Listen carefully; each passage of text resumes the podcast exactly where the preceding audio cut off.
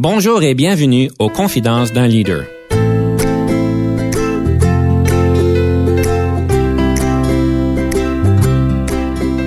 Ici Denis Lévesque, coach de cadre.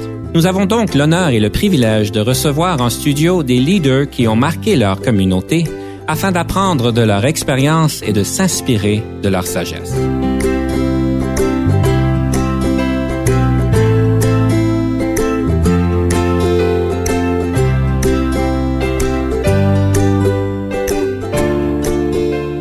Aujourd'hui, nous avons le plaisir de recevoir en studio M. Saint-Phar Désir, directeur général du Conseil économique et social d'Ottawa-Carleton. Bonjour, M. Désir. Bonjour et bonjour à tous les auditeurs. Euh, Monsieur Désir, je me demande peut-être pour nous mettre un petit peu en contexte, le Conseil économique et social d'Ottawa-Carleton, c'est quoi vous faites exactement et, et, quelle est votre clientèle? Vous avez euh, bien raison de me poser cette question parce que le nom ne dit pas exactement ce que nous faisons. Au fait, euh, le Conseil économique et social d'Ottawa-Carleton, qu'on appelle plus communément CESOC, c'est un organisme qui euh, œuvre dans l'intégration des francophones ou de gens venant de pays francophones dans la région d'Ottawa. Et euh, nous avons aussi la promotion de la francophonie dans tout l'Est de l'Ontario à travers un programme que nous avons avec le ministère de Réfugiés, Immigration et Citoyenneté Canada, qui s'appelle un programme de réseau, le réseau à l'immigration francophone. Donc, notre clientèle vient de tous les pays francophones ou de pays ayant une communauté francophone. Juste pour nous donner un petit peu de compréhension de l'envergure du service, vous desservez combien de, de personnes? Est-ce qu'on parle de 1000, 5000, 10 000, 100 000? Ça dépend sur quel horizon qu'on se place. À l'année, on dessert euh, une, moyenne de minimum de 2000 euh, clients et euh, le CESOC existe depuis 20 ans. Et ce programme existe, je pense, depuis 2004, ce qui veut dire que nous avons desservi des milliers de personnes depuis. Ah, ben c'est fantastique. En tout cas, c'est bon d'apprendre de ce qui est fait dans la communauté parce qu'on n'est pas toujours au courant de ce qui se passe. Aujourd'hui, on parle de leadership et on parle vraiment des capacités et des grands euh, leaders comme vous-même en, en, communauté. Et j'aimerais peut-être juste commencer pour un peu nous réchauffer un peu. C'est d'après vous, la définition du leadership, ça, ça se définit comment? D'après moi, le leader, c'est celui qui est capable d'inspirer ses collègues pour atteindre une vision commune. Et je sais une chose qui m'a piqué un peu d'intérêt dans nos préparations, dans nos conversations, et surtout parce qu'on parle que vous avez une clientèle, si on peut dire, qui vient de différents pays. Est-ce que l'excellence en leadership ici à Ottawa, en Ontario, au Canada, est-ce qu'elle est différente par rapport à d'autres pays? Est-ce qu'on a toutes le même frame de référence? Est-ce qu'on devrait l'avoir? Ou est-ce qu'elle se vit différemment? Personnellement, je pense que leadership, euh, ça se définit de pays en pays. Mais en réalité, un bon leader est pareil que ce soit euh, en Amérique du Nord ou à Tombouctou. Le bon leader, c'est celui qui est capable de délivrer la marchandise et de, ne, et de délivrer la marchandise avec une équipe. Mm -hmm. Parce qu'il n'y a pas de leader sans équipe. J'aime l'anecdote que quand un leader se retourne et regarde en arrière de lui et il ne voit personne, ça peut indiquer son manque de leadership. Absolument. Alors, si je comprends bien, vous dites que, bon, évidemment, il diffère de place en place, mais fondamentalement, on parle des mêmes compétences, on parle des mêmes comportements. Ceci est universel. Absolument. Et ça me, ça me fait penser à mon prof de stratégie quand je faisais ma maîtrise euh, en mon MBA à l'Université d'Ottawa. Il commençait toujours son cours en disant Common sense, unfortunately, is not very common. Et ça, ça fait toute une différence. Si je regarde dans d'autres pays où est-ce qu'on sait qu'ils ont, euh, par exemple au niveau politique, un leadership peut-être un peu plus autoritaire, est-ce que vous diriez que ce leadership plus autoritaire a place? Est-ce qu'il fait du sens ou est-ce qu'il est circonstanciel et en fait il y a place à amélioration? Vous me posez une question bien difficile à répondre, mais je vais tenter de répondre parce que le leader ne peut pas faire abstraction de son environnement. Donc, ce qui veut dire que le leader, quand je dis qu'il doit être, euh, qu'il doit inspirer les autres, mais il doit aussi avoir le pool de ce que les autres veulent accomplir avec lui. Je pense que les leaders dans les pays euh, moins avancés, ils sont pas plus différents des leaders dans les pays euh, plus avancés. ils sont peut-être entourés de gens qui pensent plus à eux-mêmes qu'au pays. Et c'est ça qui fait toute la différence.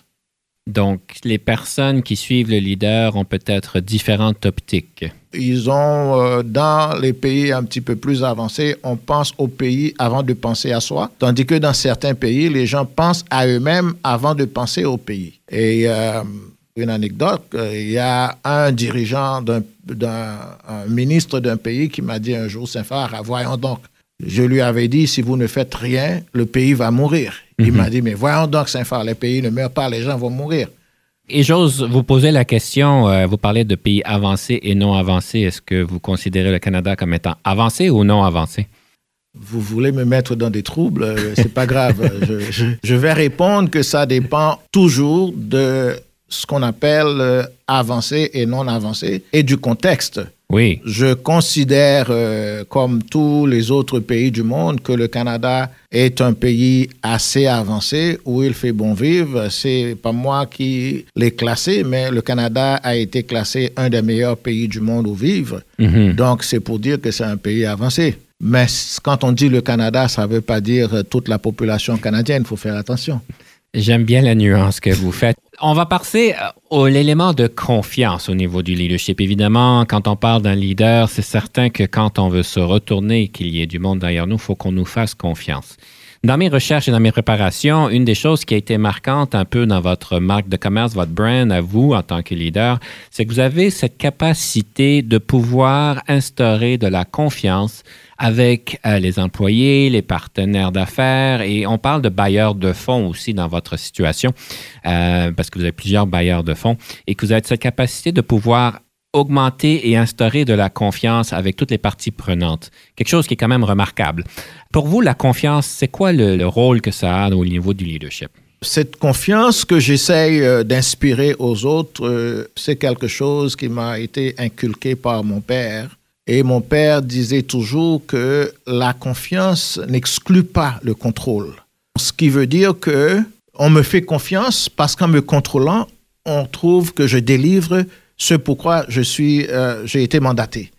Donc, euh, j'essaye, dans la mesure de mon possible, de rester aussi proche de ce que j'ai promis de livrer pour pouvoir inspirer confiance aux autres. Et c'est la même chose avec son équipe, avec mes collègues.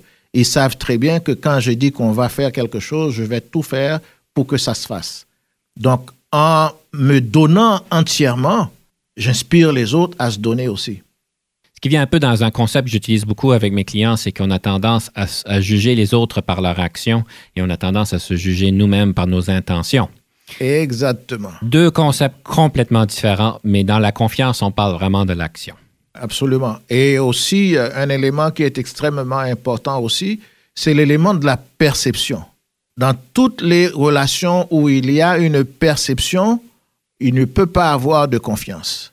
Ce que moi j'essaye de faire, c'est qu'avec les, les, gens avec lesquels je transige, je leur demande toujours de me dire quelles sont vos attentes. Je ne veux pas avoir l'impression que vous devriez que je fasse quelque chose. Dites-moi exactement qu'est-ce que vous attendez de moi et moi, je vais vous dire qu'est-ce que j'attends de vous et je vais vous dire si je suis capable de répondre à vos attentes.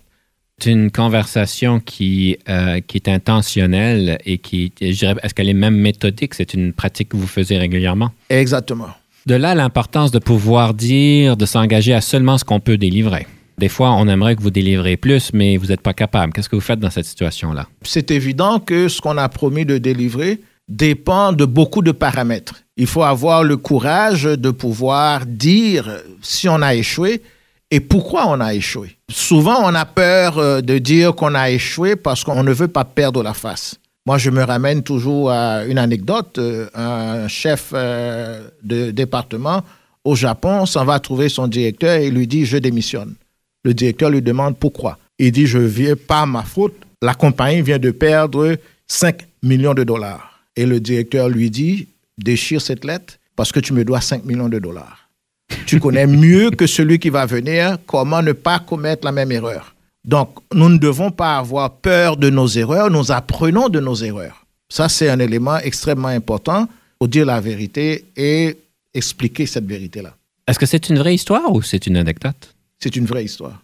Eh mon Dieu, c'est intéressant. Ça prend beaucoup de courage pour aller voir son patron donner sa démission parce qu'on a perdu euh, 5 millions et d'a- et d'a- et d'admettre qu'on a perdu 5 millions. C'est quand même une somme euh, considérable pour beaucoup d'entreprises. Absolument. Vous semblez bien équilibrer la, confiance avec la question d'humour. Vous êtes euh, reconnu comme quelqu'un qui sait comment ingérer de l'humour d'une manière appropriée et il semblerait que vous faites ça consciemment. Euh, La place de l'humour, autant qu'un leader, on pense toujours que c'est un peu sérieux, mais est-ce que euh, est-ce qu'il y a de la place à, être l'humour, à avoir de l'humour en entreprise? Je pense que dans une entreprise, nous passons plus de temps que même chez nous. Donc, ma philosophie que j'ai héritée de mon père, c'est qu'il faut rire de tout et de rien. Si on doit passer la majorité de son temps dans une entreprise, il est évident qu'on doit être à l'aise dans cette entreprise-là. Et la meilleure façon de décrisper une situation, c'est de faire rire les gens en face de nous. Ça a l'air facile à ceux qui ont le naturel de faire rire, mais euh, le monde comme moi qui ne se rappelle pas des farces, euh, c'est un peu difficile. Mais vous pouvez tout simplement sourire et ça inspire le sourire. Mais ça fait pas rire. Ben, ça vous fait rire dans cette situation ici, mais euh, je comprends. Donc, il y a une question de mousser l'humour et de pouvoir travailler dessus. c'est aussi de mettre la table pour qu'un climat de confiance peut exister entre vous et votre interlocuteur. Il ne faut pas passer la ligne de devenir un bouffon non plus. Non, non, pas du tout. Une farce favorite que vous utilisez des fois?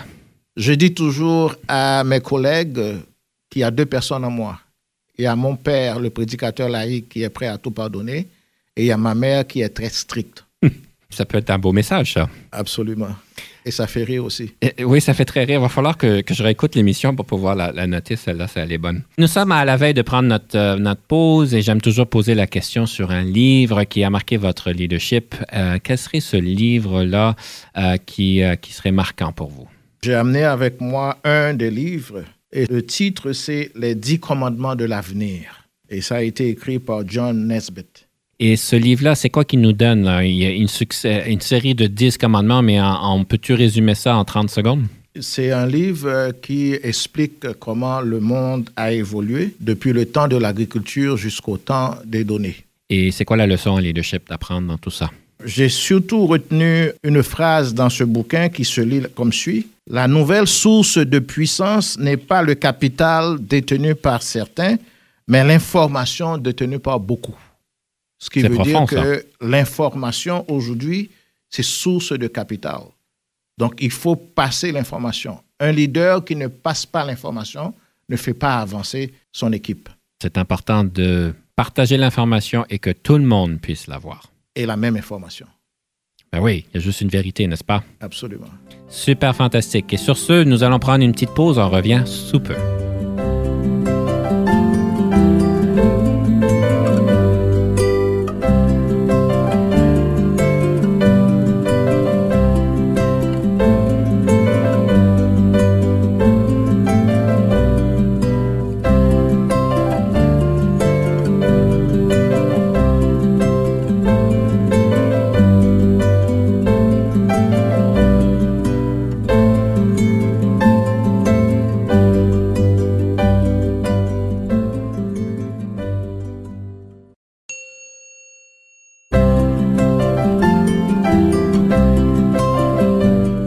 Nous avons en studio encore une fois M. Saint-Phar Désir, directeur général du Conseil économique et social d'Ottawa, Carleton, et nous parlions donc d'un livre qui a été inspirant pour le leadership. Et on a aussi appris que notre cher euh, invité aime se passer pour M. George Bush. Alors, on apprend beaucoup sur nos invités ici. Monsieur Désir, j'aimerais peut-être vous demander euh, la question de la place de la réflexion pour un leader. Il semblerait que vous êtes reconnu comme quelqu'un qui est en fait très sage et que vous avez une capacité de réfléchir et de mûrir les propos afin de pouvoir avoir euh, de l'impact et d'avoir à dire ce que vous avez à dire. Mais c'est pas tout le monde qui a la chance ou qui a le désir ou l'intérêt de passer du temps à réfléchir pour ensuite pouvoir euh, donner des messages qui sont quand même bien mûris. Ben, c'est que je pense, euh, pour ma part, qu'un bon leader, c'est celui qui sait écouter. Parce que celui qui ne fait que parler ne passe pas de message, parce que si vous êtes la seule personne à parler, vous coupez l'écoute chez les autres. Mais si vous prenez le temps d'écouter les autres et d'aller avec la réflexion jusqu'à l'impossible, à ce moment-là, ça permet à tout le monde de suivre le cheminement. L'autre chose que je dis, c'est qu'il ne faut pas avoir de préconçu. Si Mhm. vous avez une idée préconçue, vous venez déjà avec votre décision déjà prise, il n'y a pas moyen d'avoir euh, d'avancer, puisque les autres ne vont pas vous suivre. Vous allez imposer quelque chose, tout le monde va dire oui, mais quand vous allez vous retourner, comme vous dites, il n'y aura plus personne derrière vous. Mhm. Ça, je pense que c'est extrêmement important de pouvoir écouter son équipe, avancer avec son équipe. Et il y a un proverbe qui dit Seul Dieu et les imbéciles ne changent pas. On peut penser avoir la meilleure idée du monde, mais on n'avait pas pensé à une petite chose que quelqu'un d'autre dans l'équipe, euh, à, à laquelle quelqu'un d'autre dans l'équipe pense. Et ça fait changer complètement euh, la vision de l'équipe. De Deux les- autres éléments que je pense qui sont importants pour euh, un leader. Un leader ne doit pas avoir de la place dans son cœur pour l'aigreur et la haine. La haine et l'aigreur ne font pas de bons leaders. C'est très sage qu'est-ce que vous dites en effet. Donc, c'est important de venir de la bonne place. Absolument. Et j'aime ça ce que vous dites. L'écoute est importante. C'est ça qu'on dit. On a deux oreilles et une bouche, donc il faut qu'on écoute deux fois plus. Absolument. Ah ben, c'est fantastique. Euh, J'aimerais vous poser peut-être une question un peu plus personnelle quand on regarde euh, votre euh, expérience en leadership. Quel diriez-vous a été le plus grand défi en leadership que vous avez dû faire face dans votre carrière? J'ai travaillé euh, autant dans le privé que dans le public euh, et à l'international. Je peux vous dire que dans certains pays, renvoyer du personnel peut être une cause de mort. Hmm. Des grandes décisions, ça. Absolument. Mais c'est dangereux. Ben oui. Parce que si vous n'avez pas la capacité de renvoyer du personnel, il n'y a plus de leader. Les gens vont faire à leur tête. Et euh, ça, c'est quelque chose, c'est un grand défi pour moi, pour deux raisons majeures. Euh, dépendamment de l'endroit où vous vous trouvez, ça peut être, comme j'ai dit, une question de vie ou de mort. Mais l'autre raison, c'est que renvoyer une personne, c'est une décision extrêmement difficile, prise dans n'importe quel contexte. Mhm. La personne a des responsabilités. Mhm. Mais moi, avant de renvoyer quelqu'un, je mets la personne devant le fait accompli. Et je demande à la personne de se mettre à ma place. Je trouve ça intéressant. Vous dites que dans certains pays, c'est une question de vie ou de mort. Est-ce que ça présuppose que dans ces pays-là, lesquels qu'ils soient, on met personne à la porte? Ben oui. C'est parce que j'ai eu à mettre des personnes à la porte et donc à mettre ma vie en danger Oui. que je vous dis qu'il y a des pays où euh, c'est très difficile à faire. Mais ça ne veut pas dire que ces gens-là deviennent mes ennemis. J'ai toujours, il y en a avec qui j'ai gardé de très bons contacts. De là l'importance d'avoir des convictions profondes. Absolument. Il faut s'assurer que sa décision n'est pas une décision contre un individu, Mhm. mais c'est une décision par rapport euh, au comportement d'un individu ou au risque qu'un individu fait courir à un groupe. Parce qu'il faut toujours prioriser le, le pluriel au singulier. Faut prioriser le pluriel au singulier, c'est bien dit. Oui. Mais même en ayant cette clarté-là, il faut quand même un courage. Ah, j'en ai, mon frère. Ah ben c'est fantastique. Le courage en leadership, ça, ça pourrait faire toute une émission. Absolument. Alors pour ceux... J'en ai, je dis que j'en ai parce qu'en réalité, euh, avant de prendre une décision, comme on a dû vous le dire, je mûris ma décision. Mhm. Je ne prends pas de décision euh, à l'emporte-pièce, bien que certaines personnes puissent avoir l'impression, ben, il a pris cette décision sous un coup de tête. Jamais. Je ne prends jamais de décision sous un coup de tête.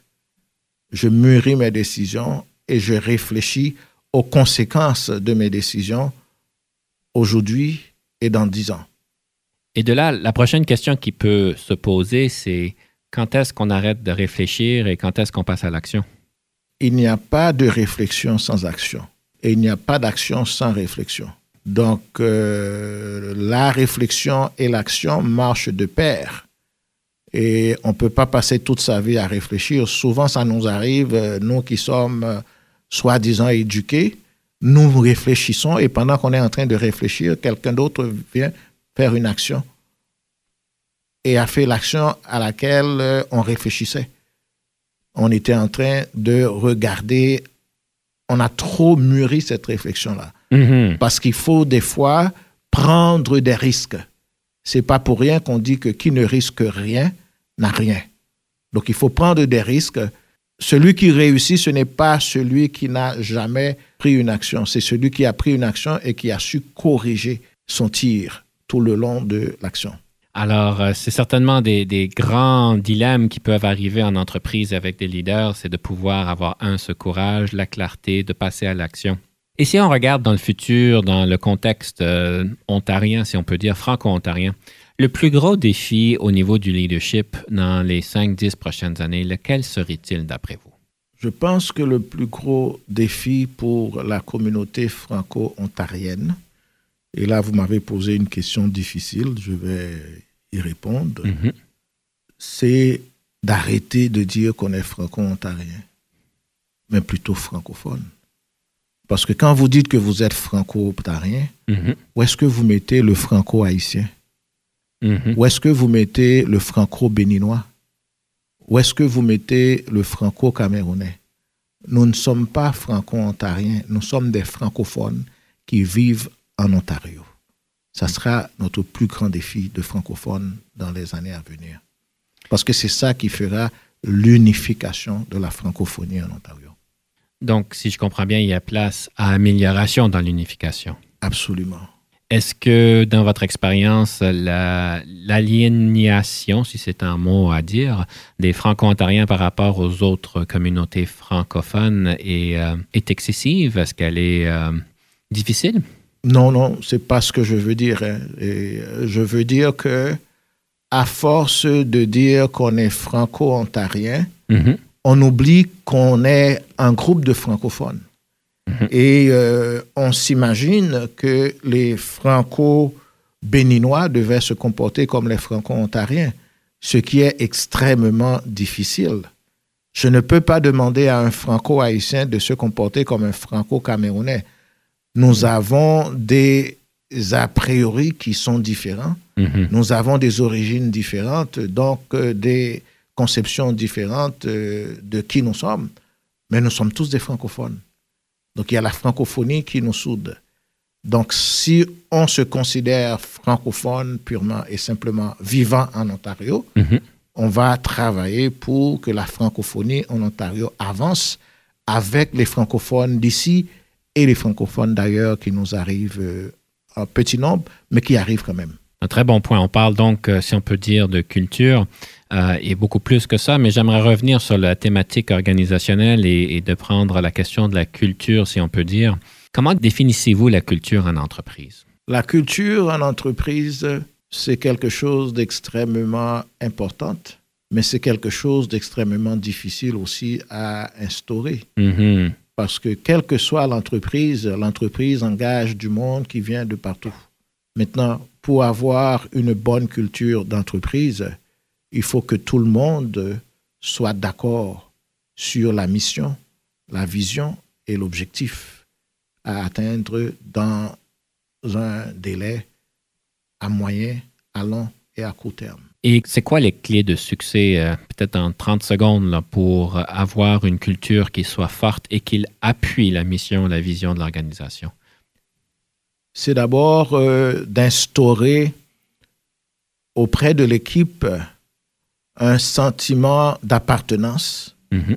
et d'instaurer aussi le, le- le respect mutuel entre les membres de l'équipe et le respect suprême pour ceux que nous desservons, quel que soit leur niveau d'études économiques ou euh, social. Ben, merci beaucoup. J'aimerais donc conclure l'émission. On a quelques, quelques minutes, mais on aime toujours parler d'une citation qui, a, qui inspire votre, votre leadership.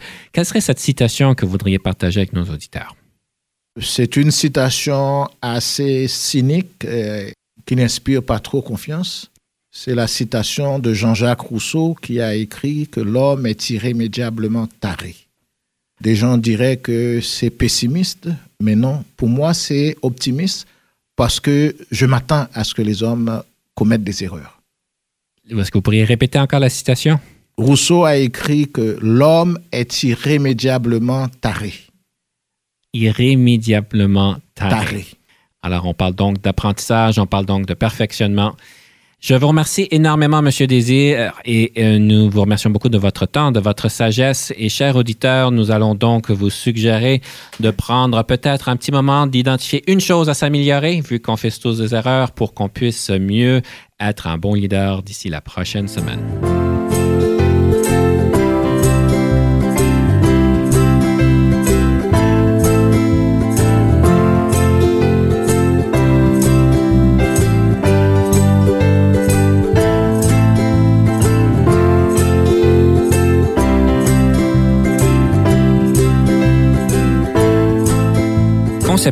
Animation, entrevue et recherche, Denis Lévesque. Montage et réalisation, Jean-Paul Moreau. Confidence d'un leader est une production et une présentation d'Unique FM 94,5.